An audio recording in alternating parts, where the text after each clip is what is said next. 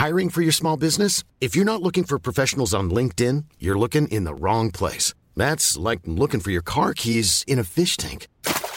LinkedIn helps you hire professionals you can't find anywhere else, even those who aren't actively searching for a new job but might be open to the perfect role. In a given month, over 70% of LinkedIn users don't even visit other leading job sites. So start looking in the right place. With LinkedIn, you can hire professionals like a professional. Post your free job on linkedin.com slash people today.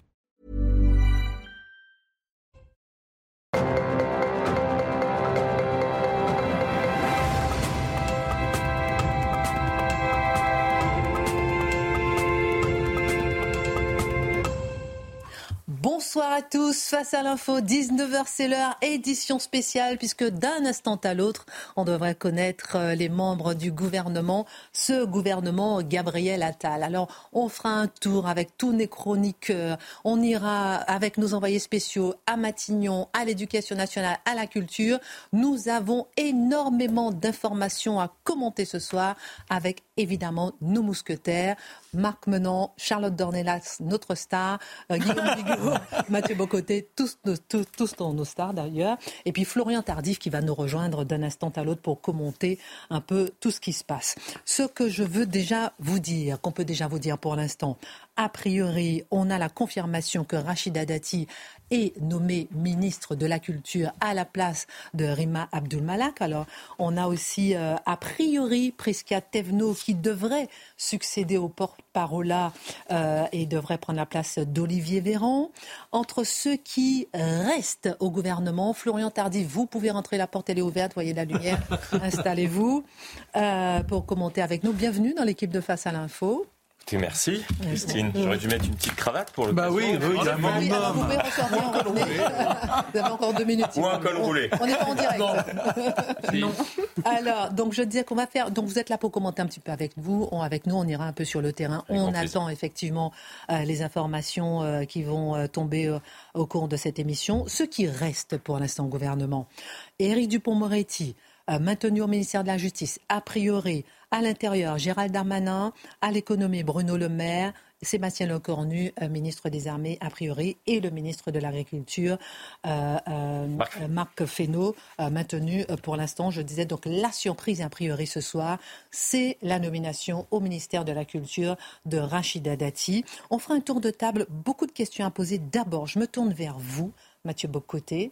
Il y a une chose qui est claire ce soir, puisque Rachida Dati, a priori, est nommée, c'est un coup de barre à droite. Sommes-nous maintenant dans un gouvernement de droite? Je rappelle juste une petite, euh, un petit sondage IFOP de septembre 2023 qui dit que 57% des Français se sentent à droite. Sommes-nous pour la première fois, enfin depuis longtemps, en phase avec les Français?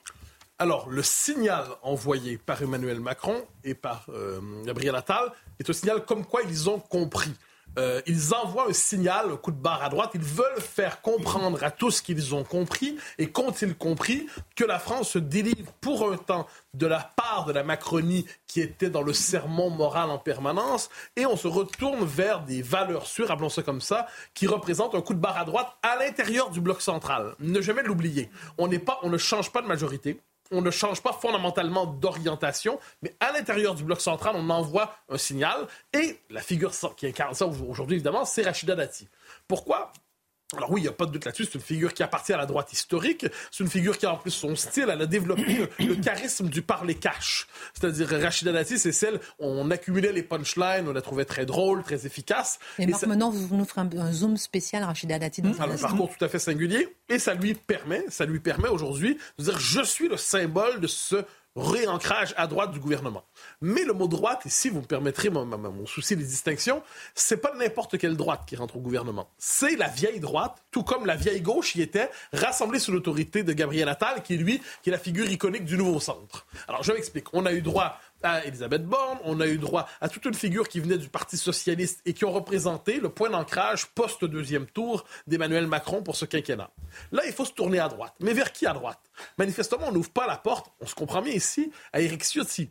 On n'ouvre pas la porte à David Lisnard. On n'ouvre pas la porte à Bruno Retailleau. On n'ouvre pas la porte à François-Xavier Bellamy. On n'ouvre pas la porte à cette frange-là de la droite. On ouvre plutôt la porte à cette, on pourrait dire la droite de l'ancien monde, pour le meilleur et pour le pire, qui a une culture politique pas de gauche, appelons ça comme ça, mais qui n'a pas pour autant une orientation idéologique conservatrice, identitaire, libérale, utilisez les termes que vous souhaitez. Donc oui, c'est une femme de droite parce qu'elle n'est pas de gauche. Oui, c'est une femme de droite parce que de ce point de vue, ça permet d'envoyer un signal aux anciens fidèles du sarkozysme, ce n'est pas un détail.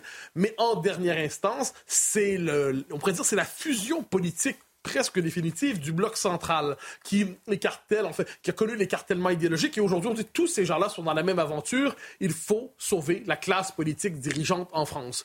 Donc, cette classe politique dirigeante, on comprend tous ceux qui y ont appartenu. Madame Borne, Clément Beaune, je ne sais pas s'il y sera encore ce soir, mais il y était tout récemment, mais aussi Madame Abdul Malak, mais aussi Rachida Dati, mais aussi Catherine Vautrin. Donc tous ces gens-là, on doit le comprendre, c'est ça le message qui est envoyé, appartiennent à la même équipe. Donc le vieux clivage gauche-droite tel qu'on le connaissait s'efface devant nous tous ces gens, finalement, c'était le propos de Philippe Séguin n'avait pas tort, finalement. Tous ces gens étaient du même parti, mais pas exactement de la même nuance. Eh bien, aujourd'hui, les nuances se rassemblent pour former ensemble ce gouvernement qui se dira de droite parce que les Français le demandent, qui va faire du théâtre sécuritaire parce que les Français le demandent, qui se s'ancre sur la question de la laïcité parce que les Français le demandent. Mais est-ce qu'on aura autre chose qu'un gouvernement de la parole? Ça, je crois que c'est la question qu'on va se poser assez rapidement. Gabriel Attal, c'est quoi sa grande maîtrise? c'est la maîtrise des mots, c'est la maîtrise de la parole. C'est bon, son bilan est d'abord un, bilan verbal. C'est pas rien. Il y a des personnes qui n'ont pas de bilan du tout. Mais c'est bien un bilan verbal. la prochaine étape, qu'est-ce que c'est? Il n'y aura pas eu le temps de nous la laisser. Là, on a Rachida Dati, qui a elle aussi son propre bilan verbal. On peut aller sur YouTube trouver les punchlines de Rachida Dati. Ça aussi, c'est une forme de bilan. C'est pas nécessairement le plus important.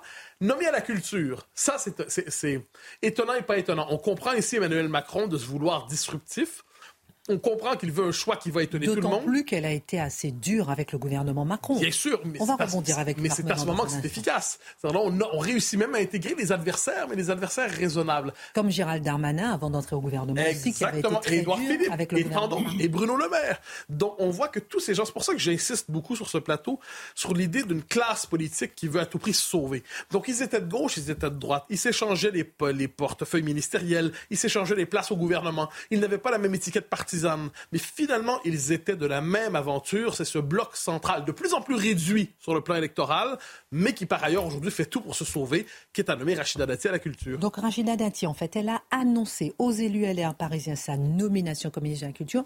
La nomination n'est pas tout à fait officielle, mais en tout cas, elle l'a annoncé. Dans un instant, Florian Tardy, je vais vous demander les dernières petites infos, mais je vous relance peut-être Mathieu sur cette question.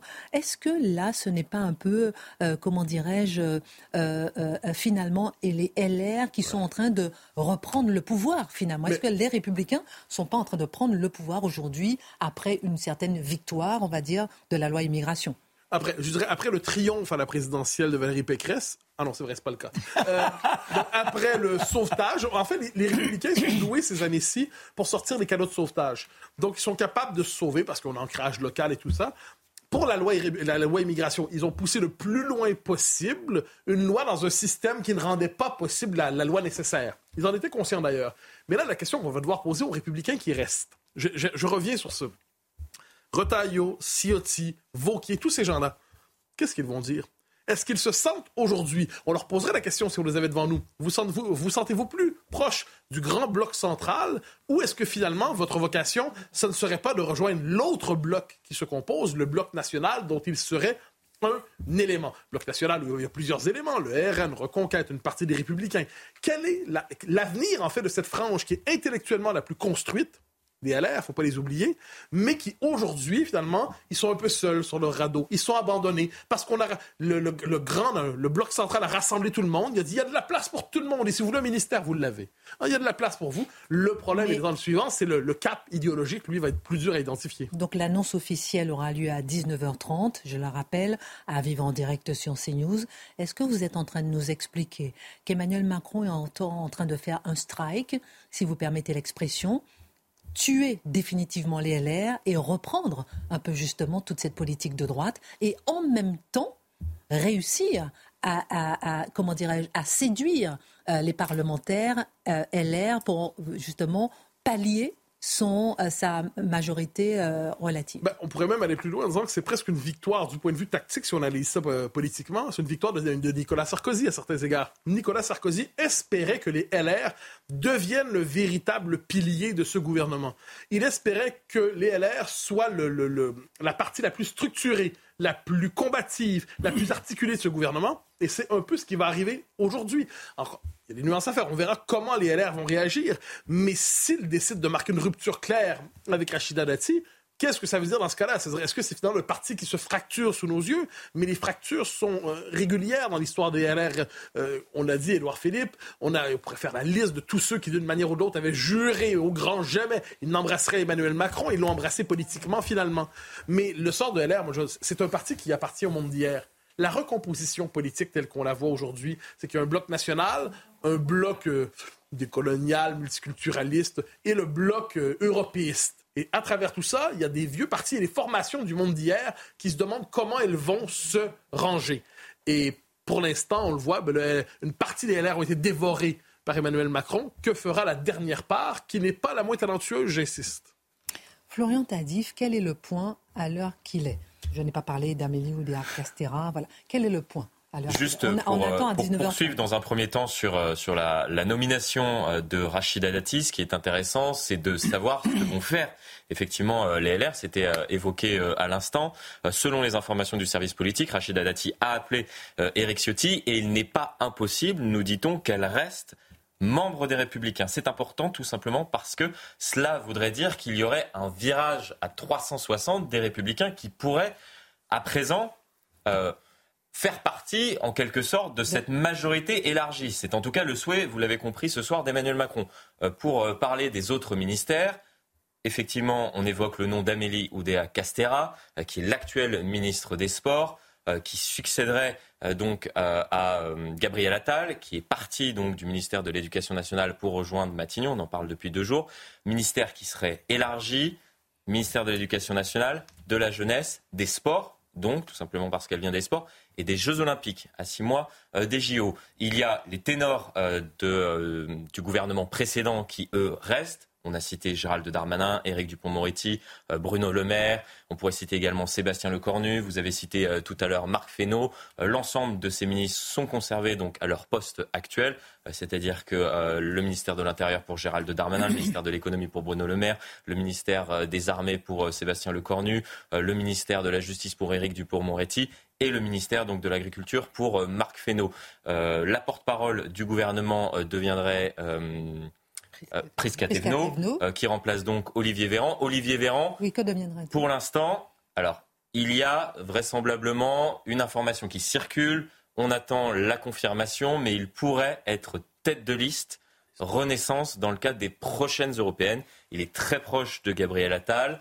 Et on estime au sein euh, de euh, l'équipe gouvernementale que c'est un puncher et que effectivement, euh, compte tenu d'ailleurs du Tour de France qu'il a entamé lorsqu'il était encore au porte-parole pour aller sur des terres RN, il pourrait justement continuer à mener cette bataille, mais à présent donc en tant que tête de liste aux européennes. Charlotte Dornelas, quand je parlais tout à l'heure de strike, si vous permettez l'expression, même là, aux européennes, justement, ça serait pardonnez-moi justement, mais ça serait euh, une occasion aussi peut-être de faire, euh, euh, de, tuer aussi LR, si vous permettez l'expression, pour les européennes, non? Mais moi, je pense que c'est à, à double tranchant. Je ne veux pas trancher à la place de tout le monde parce que, parce que je ne suis pas capable de le faire. Je ne sais pas ce qu'en pensent tous les Français qui nous regardent et ceux qui ne nous regardent pas, évidemment. Mais je pense que c'est à double tranchant. Oui, peut-être que sur le terrain politique, euh, ça va tuer euh, les LR, surtout si en effet elles restent au LR, mais qu'en fait non, ils sont séparés, mais pas vraiment. Mais sur les lois à venir, s'ils s'opposent, comment ils s'opposent avec une ministre à l'intérieur qui est quand même LR, ça va être déjà que leur vie était assez compliquée depuis l'avènement d'Emmanuel Macron. Mais alors là, ça va être compliqué à gérer. En revanche, du point de vue d'un électeur, je pense qu'on atteint des niveaux de tambouille qui risque de dégoûter encore plus des électeurs qui sont déjà quand même pour une grande partie dégoûtés. C'est pas du tout une question de personne là. Je n'attaque pas tel ou tel euh, qui rentre ou qui sort ou qui euh, ou qui se positionne par rapport au ministre. Je dis simplement quand en effet vous avez des déclarations qui vont inévitablement ressortir. On a déjà vu des déclarations de, de Rachida Dati qui sont déjà ressorties avant que avant même sa nomination officielle où elle disait encore récemment que le débauchage n'était pas une manière de combler une, une majorité relative.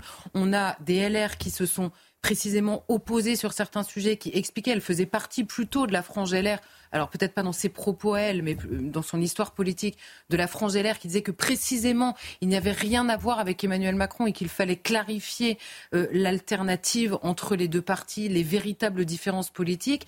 Et puis finalement, euh, euh, finalement, ils font partie du même gouvernement avec des profils excessivement différents. Éric Dupont-Moretti qui reste à la justice et Gérald Darmanin qui vient de la même famille, tout en ayant critiqué initialement, qui rentre dans le gouvernement. Vous voyez que c'est difficile difficile à lire en fait au bout d'un moment et je pense que ça participe de, l'épuisement à essayer de comprendre le, monde politique chez beaucoup d'électeurs. Dans un instant, Marc Menant, vous nous direz votre regard sur Rachida Dati. Euh, Guillaume Bigot, vous nous donnerez aussi ce regard sur les femmes, parce qu'a priori, la raison pour laquelle ça traîne, c'est parce qu'il n'y a pas suffisamment de femmes.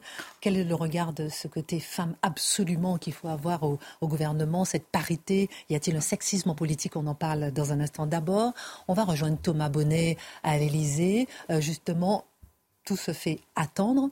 Peut-être une annonce à 19h30. Quelles sont les dernières informations sur place, Thomas Bonnet? Oui, je peux vous confirmer que l'annonce va avoir lieu d'ici quelques minutes. En fait, nous allons rentrer, euh, les journalistes qui sommes présents ici, nous allons rentrer dans la cour de l'Elysée pour assister à cette annonce traditionnelle sur le perron de l'Elysée par le secrétaire général Alexis Kohler qui va donc égrener les noms des nouveaux ministres qui vont former euh, l'équipe gouvernementale autour de Gabriel Attal. On attend une quinzaine de noms ce soir, des noms que l'on connaît pour euh, la plupart avec euh, deux enseignements sur ce remaniement ministériel. Les ministres qui sont connus du grand public pour l'immense majorité d'entre eux vont rester au gouvernement. Autre enseignement, eh bien c'est l'aile gauche du gouvernement qui, semble-t-il, est sanctionné ce soir par le président euh, de la République avec plusieurs départs à attendre. Donc voilà pour euh, les annonces qui vont enfin arriver ici du côté de l'Elysée. Merci Thomas Bonnet. On reviendra dans un instant une fois les annonces passées d'ici euh, un quart d'heure. On parlera aussi d'un instant à l'autre de cette faculté peut-être d'Emmanuel Macron de capter toute l'information de toute la semaine non, mais c'est vrai. Ah, je veux dire, euh, on est obligé, par exemple, de parler du remaniement qu'il y aura d'un instant à l'autre. Non, mais c'est aussi une question. Qu'est-ce qu'il y a? Ah, mais La capacité à faire oublier les... la séquence immigration. On préfère une longue liste des déboires, et là, c'est une reprise de l'agenda. Alors, vous allez nous en parler, parce que là, c'est une reprise de la. Comme s'il a une, faculté ou pas. Avec la complicité peut-être d'une partie du milieu médiatique qui s'enthousiasme tant pour le jeu de tambouille. Alors, on en parle, on en parle dans, un instant. C'est Nicolas Sarkozy qui a inventé cela. Oui. Le, président météo, où mm. euh, c'est lui-même qui multipliait les, déplacements pour maintenir une activité médiatique. La saturation de l'espace médiatique. C'est exactement, la saturation de l'espace médiatique, ce qui ne permettait pas à ses adversaires de, de l'attaquer sur tel ou tel terrain. Alors, Rachida Dati, a priori, elle a annoncé donc au LR qu'elle va être nommée ministre de la Culture. Je vais prendre quelques petites citations. Euh, Charlotte en a un peu parlé. La République en marche, c'est quoi? Absence d'idéologie, de conviction, un parti de traître de gauche et de traître de droite, euh, qui n'est rien sans Emmanuel Macron. Ça, c'est Rachida Dati. Encore, la République en marche, c'est quoi? Bon voilà, un parti de traite. J'avais encore noté une autre petite phrase. Une chose est claire. Est-ce que c'est un bon coup, si vous permettez l'expression entre guillemets, euh, de la part du gouvernement de prendre Rachida Dati, qui a été beaucoup euh, critique à l'égard d'Emmanuel Macron. Alors, si on part du principe. Et qui est-elle? Que la grande critique dans le monde actuel de la politique, ce sont des falots. Il n'y en a pas un qui véritablement arrive à accrocher le public. Ils sont là, ce sont pratiquement des spectres. Ah bah avec elle, on est servi. Là, tout de suite, ça jaillit. C'est une tornade, cette femme-là. Et quand on dit elle est à droite, elle est autant à gauche aussi. Ah bon? Mais oui, elle a été à un moment donné proche de Michel Rocard. Elle a même pensé être dans ceux qui émergeraient aux côtés de Rocard. Il y a Jacques Attali qui s'est intéressé à elle. Jacques Attali l'a adoubé. Simone Veil de tous les côtés, on a fait attention à ce personnage. Personnage qui vient de la banlieue. Eh oui, elle est de Chalon-sur-Saône. 11 enfants, famille marocaine, algérienne, ces gens qui vivent dans les HLM, qui n'ont pas la moindre perspective d'avenir. D'ailleurs, il y aura un ou deux frères qui malheureusement auront des gestes qui leur vaudront, euh, vaudront quelques ennuis avec la police. Et elle, eh ben voilà, elle essaie de faire son chemin dans l'école de la République. Il faut briller, il faut avoir de bonnes notes. Mais c'est une turbulente. Oh là Et puis on n'arrive pas à la placer sur le banc de l'école en toute sagesse. Alors de temps en temps, il y a des éclats. Ces éclats font que cette élève intelligente n'aura pas, disons, la certification que certains peuvent afficher en sortant de l'ENA, en sortant des grandes écoles.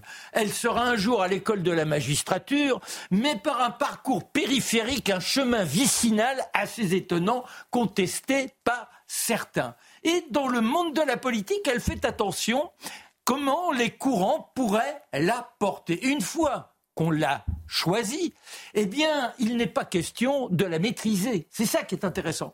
Cette femme-là, quand je parle de ceux qui n'ont pas une étiquette politique véritablement de droite, Bérou, par exemple, il est plutôt centriste. Et quand il était ministre de, la, de, la, de l'éducation, il a appelé, et ça c'est très intéressant, il l'a appelé à ses côtés pour s'occuper du voile à l'école.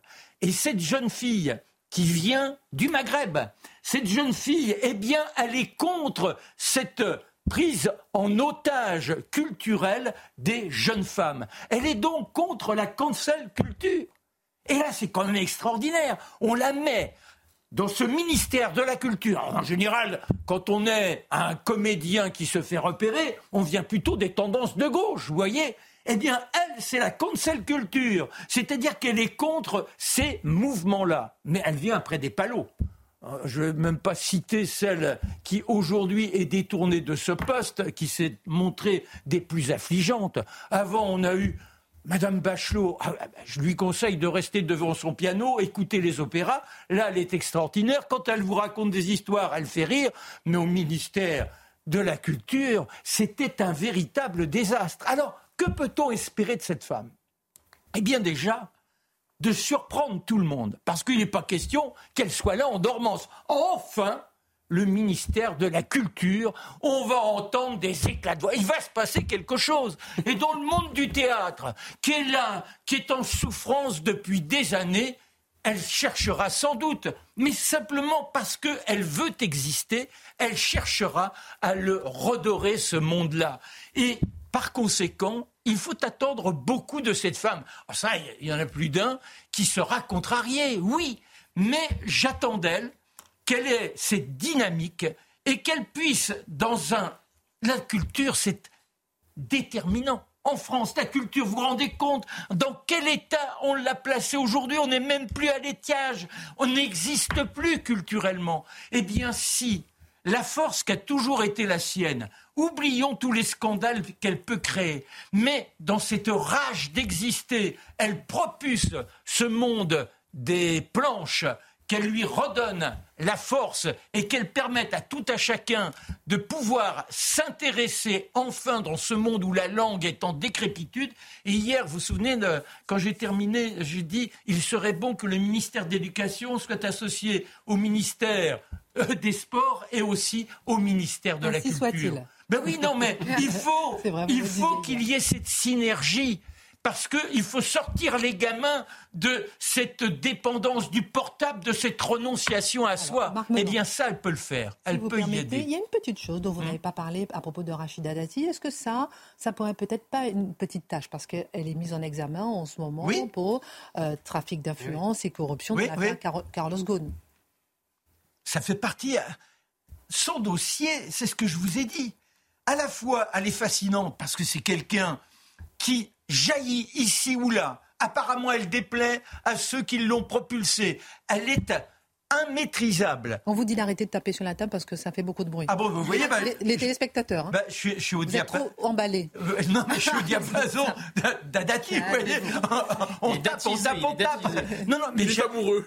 Non, non, pas du non, tout. Mais bon, vous non, mais ce qui m'intéresse, le fait qu'elle soit mise en examen, ce n'est pas forcément. Euh, bah, euh, malheureusement, il y en a eu tellement en politique mise en examen et je crois, et je l'ai toujours défendu, je crois qu'il faut qu'une personne paraisse devant la justice avant d'être condamnée. Et jusque-là, eh bien, il faut la laisser agir. On verra bien si, dans ce dossier-là, elle s'est rendue coupable, apparemment, d'avoir touché des honoraires en ne faisant pas grand-chose, puisqu'elle était conseillée euh, chez Renault et euh, euh, pour des tarifs assez conséquents. Très bien, on va suivre ça de près.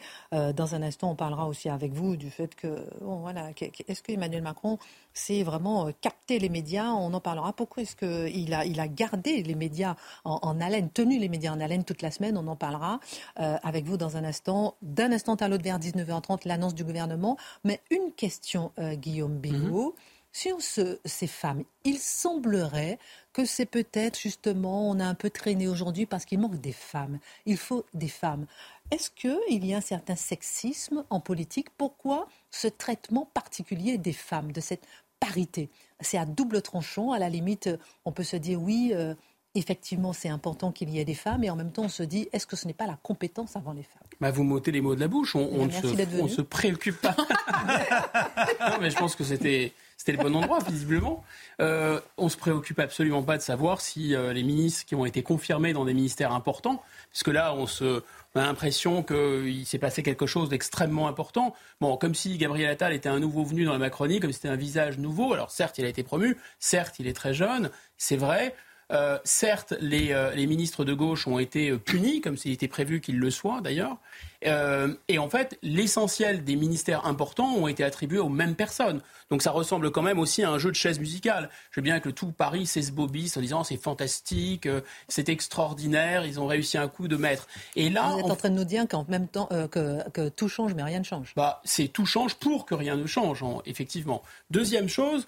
oui, vous avez parfaitement raison. je pense que le plus grand sexisme en politique, c'est la parité c'est la parité. C'est-à-dire qu'on veut nommer des femmes pour nommer des femmes. Trouvez-moi une femme, cherchez-moi une femme. J'en veux une grande, une petite, etc. Il en faut. Euh, il, faut une, euh, une, femme des banlieues, il faut une femme des quartiers chics, il faut une franc-maçonne, il faut euh, une femme qui, qui serait des, des dom-toms, etc. Enfin, tout ça n'a pas de sens. Ça, ils ont oublié, vous inquiétez pas. Votre téléphone peut sonner d'un moment à l'autre. Pas le mien, non, mais je veux dire, ça manque aussi. Des gens Bien de l'outre-mer, mais ça fait un moment qu'on Il y a quelque chose là-dedans qui, est très, qui est très dérangeant dans, ce, dans, cette, dans cette parité. Alors, je veux bien croire c'est sûr, je ne suis pas une femme, mais je comprends bien quand même que les femmes ont souvent, ont souvent des, euh, euh, disons, des obligations euh, familiales qui pèsent. On parle de, partager les tâches ménagères, etc. C'est pas que ça relève du vœu pieux. Il faut faire un effort dans ce sens. C'est un effort d'égalité, évidemment. Mais on sait bien quand même que souvent, ce sont les femmes qui vont avoir, qui vont être au premier rang. Donc, il y a des choses qui objectivement peuvent les limiter. Euh, souvent, d'ailleurs, il y, a des traits de caractère. Moi, j'ai dirigé des entreprises assez longtemps et des traits de caractère féminins qui font que souvent, on peut promouvoir des femmes parce que c'est un peu euh, caricatural de dire ça, mais souvent elles sont davantage altruistes, elles sont davantage à l'écoute, elles ont des qualités spécifiquement féminines qui peuvent être très appréciées. Et en fait, en réalité, une fois qu'elles ont des enfants, elles vont être un peu décentrées par rapport à leur vie professionnelle. Ça n'a rien de systématique, c'est pas toujours le cas. C'est pas le cas de Madame Dati, c'était pas le cas de Simone Veil, etc. Mais on ne peut pas, à la place des femmes, et je pense que ça, c'est le comble du sexisme, décider ce qui est plus important dans la vie d'une femme et de faire un choix à la place de la vie d'une femme. Ça n'a, pas de sens. Et donc, en fait, effectivement, ce principe, la shabadabada, euh, un homme, une femme, et on investit autant d'hommes que de femmes, qu'est-ce que ça donne à l'arrivée? En général, les partis font ça. Ils investissent autant d'hommes que de femmes. J'ai regardé, puisque vous vouliez me poser cette question, euh, pendant euh, qu'on parlait, là, eh bien, à l'Assemblée nationale, à l'arrivée, il y a 37% de députés qui sont des femmes. Vous voyez, il n'y a pas de parité. On a investi autant dans les élections, mais il n'y a que 37% qui ont été élus. 49% de députés européens.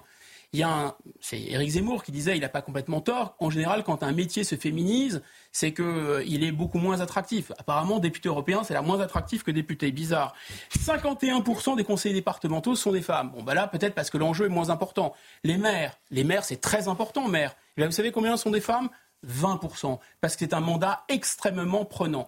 Voilà, donc je, j'en dirai pas plus. Et comme tous les hommes forts du gouvernement étaient particulièrement mécontents, euh, apparemment qu'il fallait le recaser très vite. Et comme en plus il fallait un gouvernement resserré, autre serpent de mer de la cinquième, il faut tout le temps des gouvernements resserrés. À l'arrivée, on a des gouvernements pléthoriques.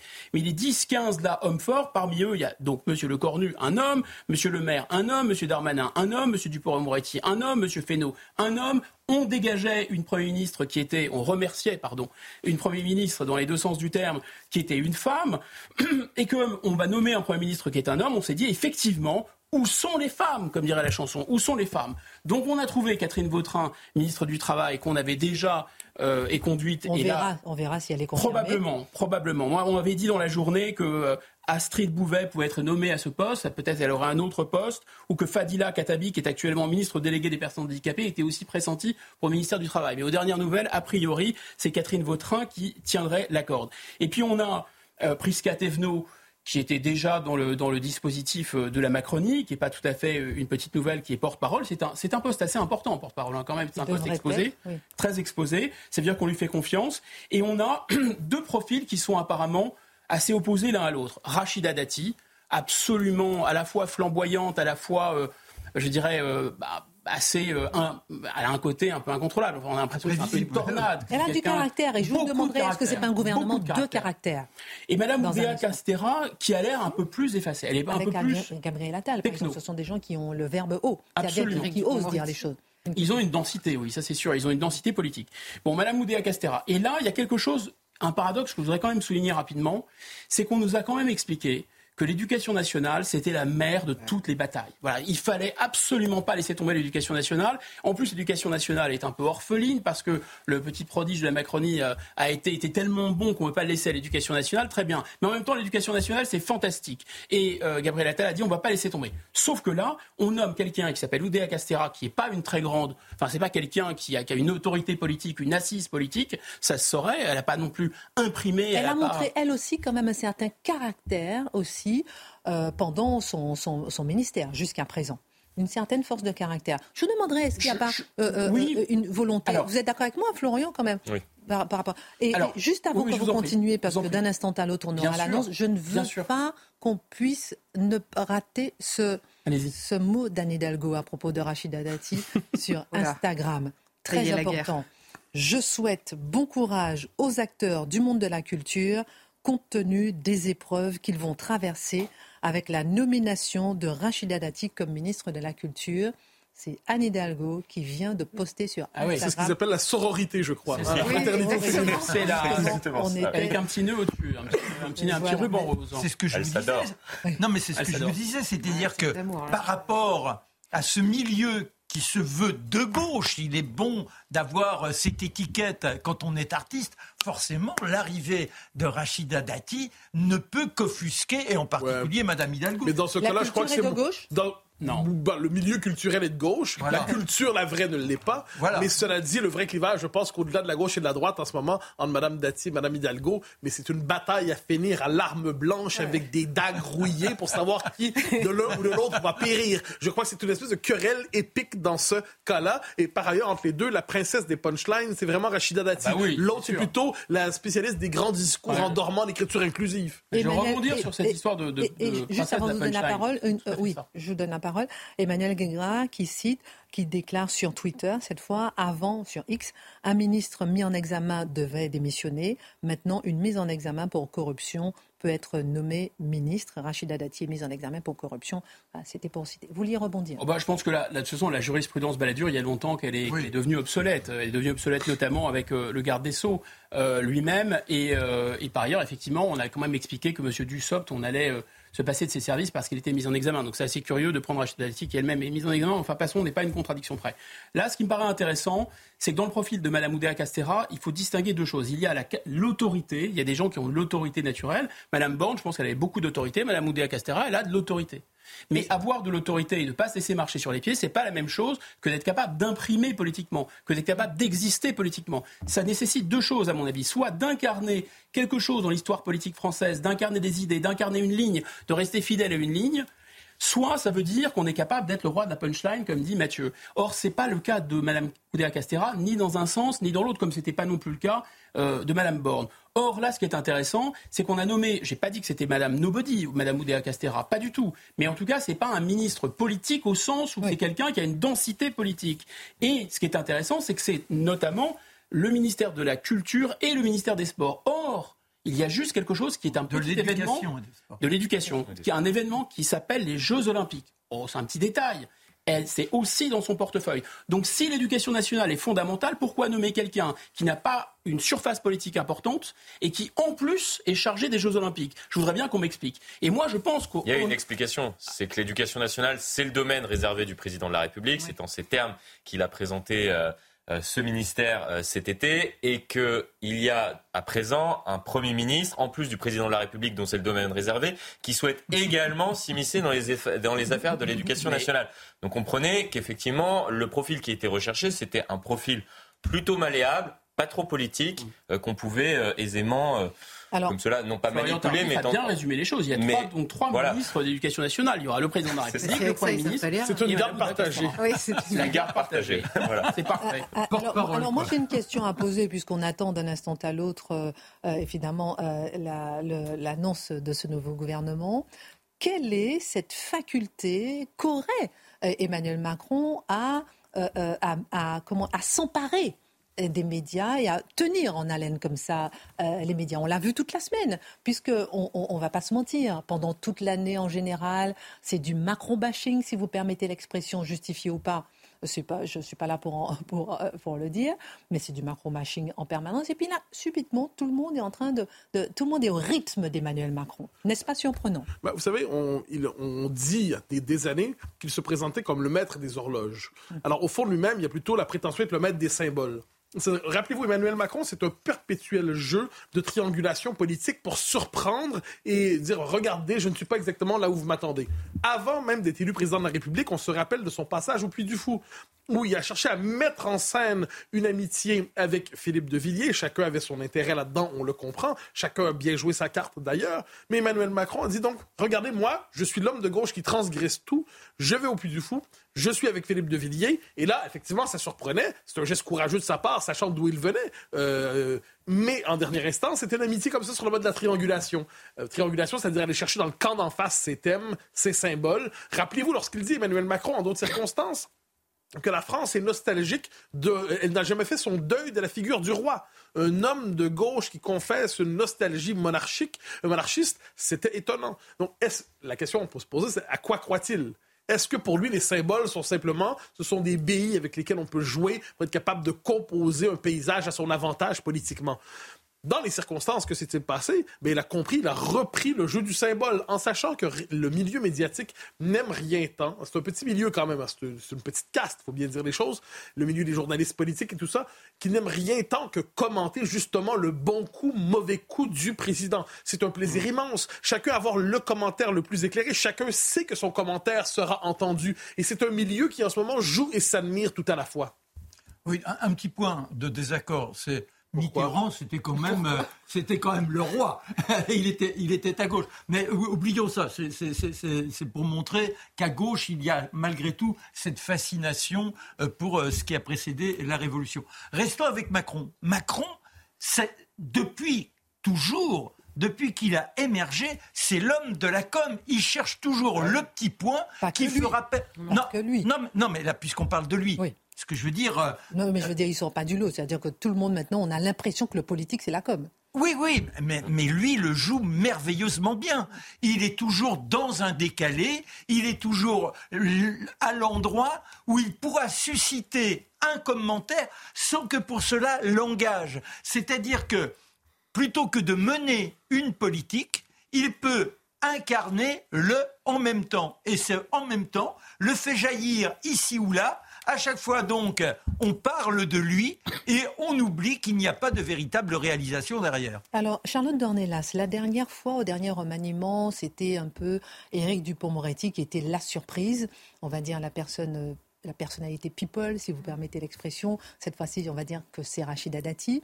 Mais on se dit que Éric Dupont-Moretti euh, reste. juste le caractère en commun dans l'histoire. Euh, c'est pour ça que je dis, est-ce que ce n'est pas un gouvernement de caractère? On, on, reviendra un peu sur la question euh, tout à l'heure. À dire de, de, fort caractère et qu'est-ce que ça pourrait donner? Éric Dupont-Moretti maintenu. Gérald Darmanin maintenu. Est-ce que c'est pour finir ce qu'ils ont commencé? Ou bien est-ce que c'est faire semblant de tout changer pour que rien ne change bah, c'est difficile de répondre à la place d'Emmanuel Macron sur son intention. Et ce qui est sûr, c'est ce qu'on peut prendre au sérieux, c'est la déclaration de Gérald Darmanin lui-même, hein, qui, euh, il y a quelques jours, déclarait, alors on ne savait pas très bien si c'était plus une pique à Gabriel Attal ou une véritable euh, volonté de rester, mais il disait, j'ai pas fini ce que j'ai commencé à faire et je n'ai pas l'habitude euh, de quitter, de, de, de, voilà, de partir avant d'avoir terminé mon travail. Donc prenons euh, cette déclaration au sérieux. Et en effet, ça tombait au même moment que la publication, vous savez, du, de comment dire de l'organisme statistique qui est rattaché au ministère de l'Intérieur et qui sort chaque année les chiffres de, la délinquance et notamment des violences euh, qui sont euh, dans le pays et tous les indicateurs sont au rouge.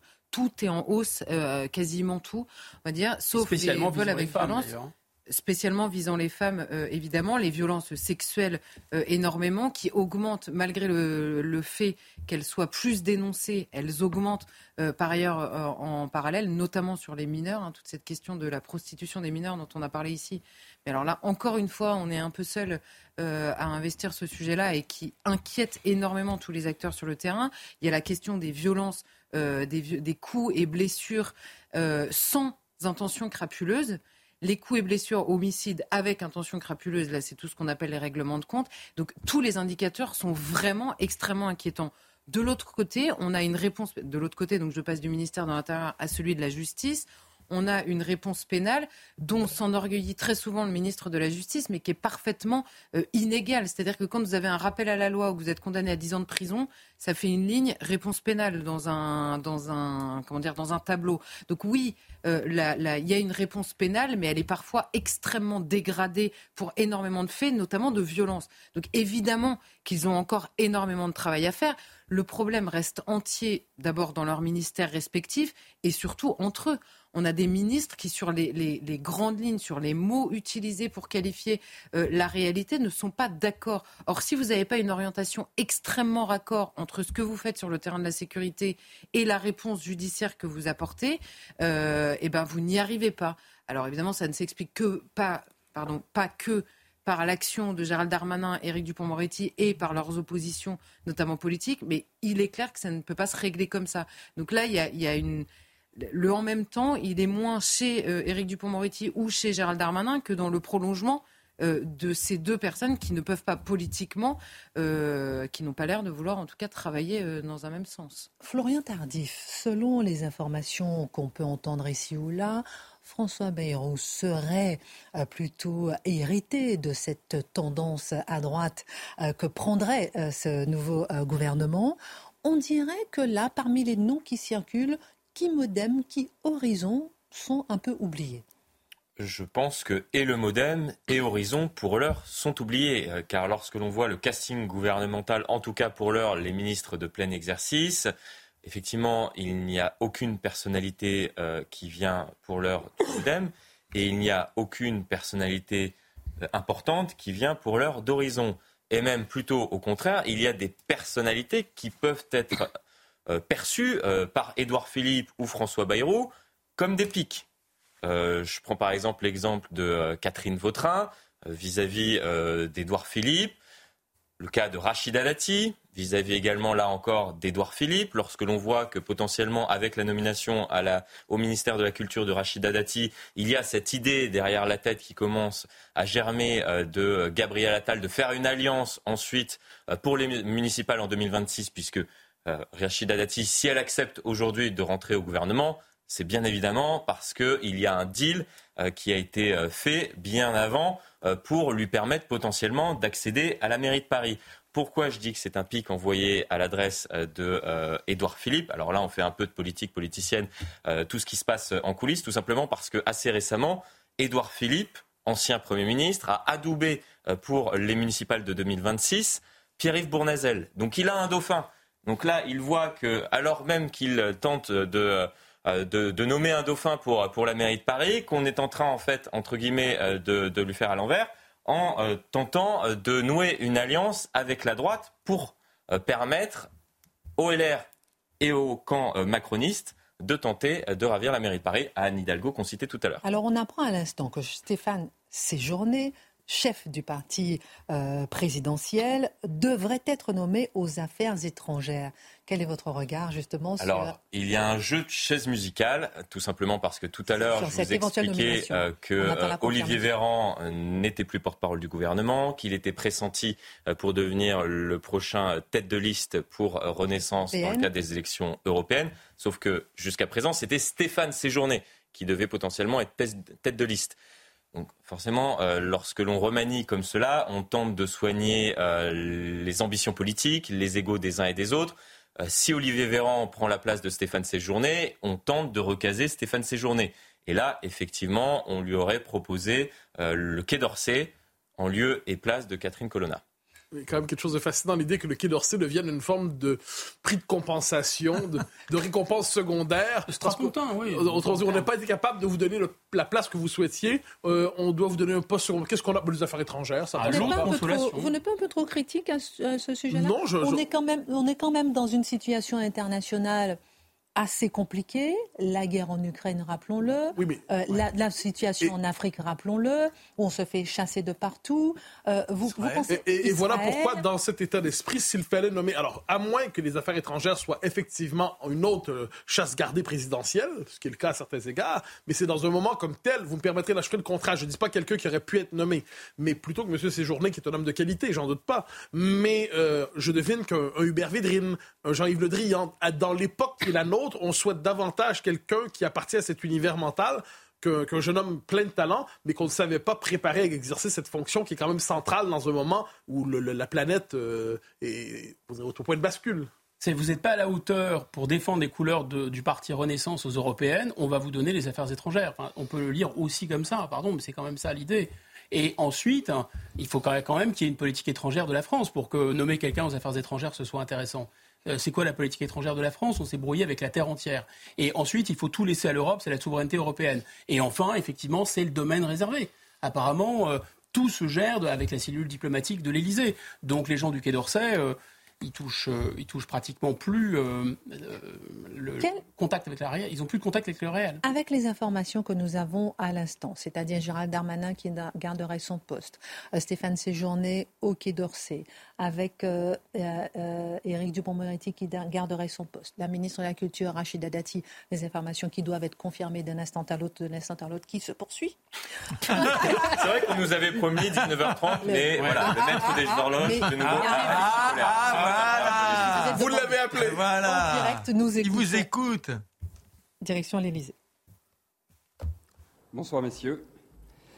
Bonne année à toutes et à tous. Sur la proposition du Premier ministre, chargé de la planification écologique et énergétique, le président de la République a nommé M. Bruno Le Maire, ministre de l'économie, des finances et de la souveraineté industrielle et numérique. Monsieur Gérald Darmanin, ministre de l'Intérieur et des Outre-mer. Madame Catherine Vautrin, ministre du Travail, de la Santé et des Solidarités.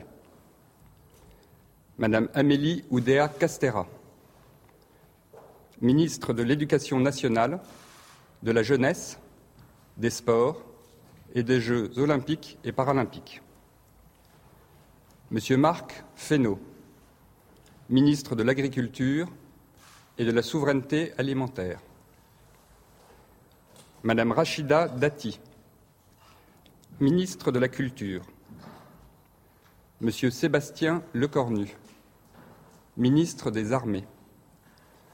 Monsieur Éric Dupont-Moretti, garde des Sceaux ministre de la Justice. Monsieur Stéphane Séjourné, ministre de l'Europe et des Affaires étrangères. Monsieur Christophe Béchu, ministre de la Transition écologique et de la cohésion des territoires. Madame Sylvie Retailleau, ministre de l'Enseignement supérieur et de la Recherche. Sont nommés ministres délégués auprès du Premier ministre Madame Priska Thévenot, chargée du renouveau démocratique, porte-parole du gouvernement. Madame Marie Lebec, chargée des relations avec le Parlement. Madame Aurore Berger, chargée de l'égalité entre les femmes et les hommes et de la lutte contre les discriminations. Le président de la République réunira l'ensemble des membres du gouvernement pour un Conseil des ministres qui se tiendra demain, vendredi 12 janvier, à 11 heures. Je vous remercie.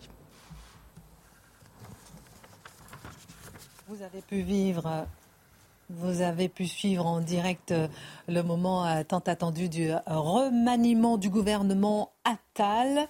Euh, finalement, on a pu avoir les ministres et les ministres délégués. Alors, quelles sont les surprises, Florian Tardif? Et ensuite, on commente avec nos mousquetaires. Pas vraiment de surprise.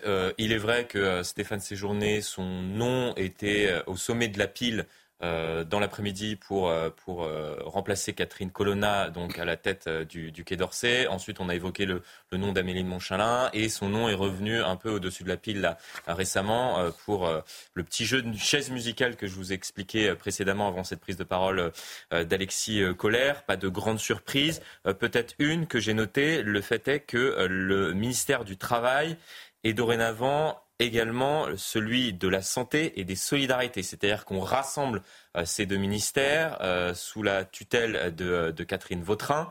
Euh, c'était l'une des ambitions affichées par le couple exécutif de, de, tenter de resserrer un tout petit peu l'équipe gouvernementale. Effectivement, on, parle, on, passe de 16 ministres de plein exercice pour le gouvernement précédent à une petite dizaine pour ce gouvernement-ci. Donc voilà, cet objectif qui était affiché est rempli. Il y a quelques noms qui n'avaient pas circulé jusqu'à présent, celui de Marie Lebec. Juste avant, oui, Marie Lebec, juste avant de continuer. Catherine Vautrin, juste pour rappeler qu'elle a été. Alors, euh, Catherine Vautrin, qui est à la tête. Chirac et sous du, euh, elle a été au gouvernement. Qui, qui, était à la tête du, euh, du Grand Reims, qui a eu effectivement un passé à droite. à l'UMP, chez les LR. Elle a été porte-parole, par exemple, plus récemment de la, campagne de Nicolas Sarkozy. C'était en 2016. Donc oui, elle est plutôt jugée comme étant une conservatrice. Mais une professionnelle de la politique aussi, un peu comme Rachida comme Rachida Dati, c'est une professionnelle de la politique, euh, plutôt jugée comme étant une conservatrice. C'est d'ailleurs ce qui avait bloqué, puisque souvenez-vous-en, au moment où euh, Emmanuel Macron est réélu, euh, son nom sort. Jean Castex lui fait même visiter l'hôtel de Matignon pour vous dire à quel point il souhaitait que Catherine Vautrin soit première, première ministre. Sauf qu'à l'époque, il y avait beaucoup de ministres issus de la gauche. Et le fait est de euh, nommer comme cela à l'hôtel de Matignon Catherine Vautrin, ça ne plaisait pas à cette aile gauche, aile gauche qui a totalement disparu. Vous venez de voir qu'on ne parle plus euh, de Clément Beaune, on ne parle plus euh, de, Franck Riester ou, d'Olivier Dussopt, par exemple, pour laisser place à des ministres plutôt à droite.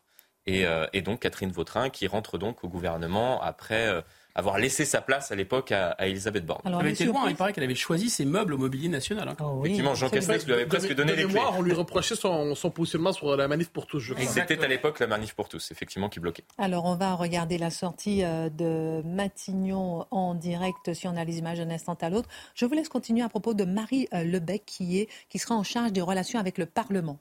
Marie Lebec, euh, c'est intelligent tout simplement parce que euh, elle est euh, députée depuis 2017, qu'elle connaît très bien justement ce nouveau paysage politique au sein, au sein du, de l'Assemblée nationale. Après, c'est une tâche compliquée. On l'a vu notamment depuis 2022 et donc ces nouvelles élections législatives où Emmanuel Macron n'a plus la majorité absolue et donc il est obligé de composer avec les différentes forces à l'Assemblée nationale à droite ou à gauche en fonction des textes qui sont présentés. Je dis à droite ou à gauche parce que si plus récemment on a beaucoup parlé de la droite pour tenter de faire passer euh, ce texte euh, euh, immigration et intégration, on a connu par le passé des alliances de projets avec la gauche. Je vais citer euh, par exemple ce qui s'est passé euh, l'année dernière au moment euh, du texte sur les énergies, où effectivement il y a eu un accord plutôt avec la gauche. Donc voilà, elle va devoir composer avec ce nouveau paysage politique. Elle connaît très bien les uns et les autres à l'Assemblée nationale, donc c'est peut-être un choix intelligent. On verra par la suite. Très bien. Alors, pour l'instant, par rapport à ce qu'on s'était dit juste avant, on n'a pas beaucoup de surprises. Alors, Christophe Béchu qui reste à l'écologie, Sylvie Rotailleux qui reste à l'enseignement supérieur à la recherche. Alors, moi, j'ai des questions à, poser, beaucoup de questions. L'impact, non mais c'est vrai, beaucoup de questions. L'impact sur les européennes. L'impact, maintenant qu'on a effectivement le gouvernement euh, définitif, l'impact à l'Assemblée nationale. C'est une question aussi que je me pose. Euh, et, et d'abord, cette question peut-être pour vous, Mathieu Bocoté. Comment peut-on avoir un chef de l'État qui donne un vrai coup de barre à gauche à un certain moment et le, vrai, le même chef de l'État qui donne un vrai coup de barre à droite. Est-ce que c'est le en même temps? Est-ce que c'est une, une, une, une, comment dirais-je, un reflet de l'état de la société du moment? Puisqu'on voit, comme je disais, un sondage IFOP de septembre 2023, 57% des Français se considèrent à droite. Comment le même chef de l'État peut donner un coup de barre à gauche, un coup de barre à droite? Alors, mon explication, mais qui en vaut d'autres, euh, c'est une parmi d'autres, c'est que je crois que fondamentalement, Emmanuel Macron est indifférent à ses coups de barre, à ses orientations. Il y a une conviction première, fondamentale, structurante chez Emmanuel Macron, et c'est l'européisme. L'européisme est ce qui vient avec. Une forme de post-nationalisme, une idéologie un peu diversitaire, mais soft. Là-dessus, il est prêt à faire des compromis sans ensemble. Mais l'Europe, c'est sa conviction. Pourquoi? Parce que l'Europe, c'est aussi la conviction, je dirais la croyance politique et religieuse qui structure le bloc central. Ensuite, il y a un autre élément. Plus fort que les idées dans la vie, il y a l'instinct de survie. Or, l'instinct de survie du bloc central, appelons-le comme ça, c'est le, le, terme des derniers jours, qui sent, et j'en parle souvent ces temps-ci, venir une autre classe politique. Non pas l'alternance à l'intérieur du même bloc. Manifestement, Mme Borne et Mme Dati peuvent servir le même président dans le même quinquennat. faut pas l'oublier. Alors, si vous permettez, juste on apprend à l'instant qu'Éric Ciotti annonce que Rachida Dati ne fait plus partie des Républicains. Je me permets de le dire parce qu'elle voulait absolument rester chez les Républicains. Alors, c'est très intéressant, cela dit. Mmh. Parce que moi, moi je, me demande, Ciotti, je, je, les ai nommés à quelques reprises depuis le début de l'émission, c'est important. Ciotti, Bellamy, Retailleau, Lisnard, Vauquier, ces gens-là, fondamentalement, où voient-ils leur avenir politique aujourd'hui? Objectivement, objectivement, si Mme Dati et tout ça représente aujourd'hui l'aile droite du bloc central, est-ce que ces gens accepteront ou non, c'est pas certain, de devenir un jour l'aile gouvernementale du bloc national en émergence? Est-ce qu'on est en train de comprendre en ce moment, en direct quasiment, que Rachida Dati n'arrivera pas à rassembler les LR derrière le gouvernement. Qu'est-ce que c'est les LR C'est le terme vraiment aujourd'hui. Je vous en prie. ne soyez pas aussi défaitiste. Non, mais je ne suis, pas, défaitiste du tout. Je constate qu'il y a. Il est intelligent. il, y a tellement de, il y a tellement de lignes entre. Euh, euh, voyez, il y a Mme Dati, il y a M. Larcher qui va demeurer dans l'opposition. Ah, c'est pas un détail. Il y a euh, les LR idéologiques, je le, les LR du côté droite nationale conservatrice qui sont là et qui, dit, qui se sentent plus proches, par exemple, de Zemmour que d'Emmanuel Macron. Pour les LR, c'est très compliqué aujourd'hui. Puis un LR municipal, un LR de l'Europe, un LR national, c'est pas exactement le même type de LR. Et normalement, à la rigueur, si ces gens-là avaient tous le même intérêt, ils pourraient se tenir ensemble. Mais ils n'ont même plus tous le même intérêt. Il n'y avait pas les mêmes idées, ils n'ont même plus tous les mêmes intérêts. Alors, retour à Emmanuel Macron, il y a une conviction, c'est l'Europe. C'est fondamental. Le reste, il peut prendre une direction dans un sens, ensuite dans un autre. Il est indifférent à ses choix. C'est au-delà du cynisme, en fait, c'est qu'il y a une conviction forte et le reste est secondaire parce qu'il est le souverain. Et c'est comme ça que j'interprète son, son, sa manière de gouverner. Charlotte Dornelas, votre regard sur ce chef de l'État qui a donné euh, euh, le, symbole même de son coup de barre à gauche, c'était par exemple Papandiaï. Et le même chef de l'État nomme, fait un véritable coup de barre à droite aujourd'hui. Quel regard porter sur ce nouveau gouvernement bah, C'est-à-dire qu'en effet, un, ministre qui est un président de la République qui est capable de, nommer Elisabeth Borne après Édouard Philippe et de nommer Gabriel Attal sur le terrain de la stricte communication au ministère de l'Intérieur de de l'éducation nationale qui s'est joué sur la question de l'abaya alors qu'il a fait un entre-deux tours dans lequel il croise une femme voilée en lui disant que c'était le symbole de la liberté. Moi, je suis désolée, je suis perdue en fait. Donc, je ne vais pas commencer à me dire, il a voulu ça parce que dans tel ministère, il va donner ce cap-là. On n'y comprend absolument plus rien. Et euh, je, comprends pour le coup qu'Éric Ciotti, ça me semble plus euh, prudent pour l'avenir et par ailleurs plus cohérent avec le, discours qu'ils ont eu, qu'en effet, il, refuse à Rachida Dati euh, la possibilité de rester au sein des LR. En effet, dans la question du bloc, puisque tout le monde commente trois blocs euh, euh, qui existent désormais et qui, que l'on voit sous nos yeux. Comment vont se comporter les derniers LR Je pense que Mathieu a posé la bonne question à la partie LR qui aujourd'hui refuse de rejoindre Emmanuel Macron. Et ce qui est très intéressant, c'est qu'il y a deux questions sur lesquelles, souvenez-vous, au moment de la création de la NUPES, vous aviez la partie gauche qui pouvaient se rallier à Emmanuel Macron, qui critiquaient la NUPES sur deux points. Un, la laïcité, et là franchement, chez Emmanuel Macron, ça dépend des jours, ça dépend des ministres et ça dépend des discours, donc c'est compliqué de s'y retrouver. Et l'Europe, qui était évidemment la question impardonnable parce que le, bloc NUPES posait des questions sur la manière dont euh, euh, s'organise, on va dire, l'Union européenne aujourd'hui, sur la question de la souveraineté. C'est exactement ce qui pêche de l'autre côté, euh, à droite aussi. C'est la, la chose la plus reprochée, on va dire, à ce bloc-là, notamment par certaines figures des LR à l'époque. Ces figures-là ont rejoint aujourd'hui Emmanuel Macron. Les autres nous expliquent qu'il va falloir une réforme constitutionnelle. Je reprends l'exemple de la loi immigration pour refaire rentrer les cours suprêmes, notamment européennes, dans leur pénate. Donc on, voit se dessiner euh, des, comment dire, des clarifications, ce qui pourrait devenir des clarifications, mais pour ça, il faudrait briser les tabous. Alors tout le monde adore briser les tabous en ce moment, tout le monde adore Gabriel Attal parce qu'il a brisé des tabous. Bah, il y en a qui peinent à, se briser, mais qui vont peut-être par la force des choses être obligés de se briser euh, d'ici les prochaines élections. Marc Menon, j'ai envie d'entendre votre regard sur ce nouveau gouvernement. Je rappelle, les entrants euh, les nouveaux, euh, Catherine Vautrin au travail, Rachida Dati à la culture. On rappelle qu'elle a été exclue immédiatement par Éric Ciotti euh, des Républicains. Stéphane Séjourné qui entre à l'Europe et au Quai d'Orsay.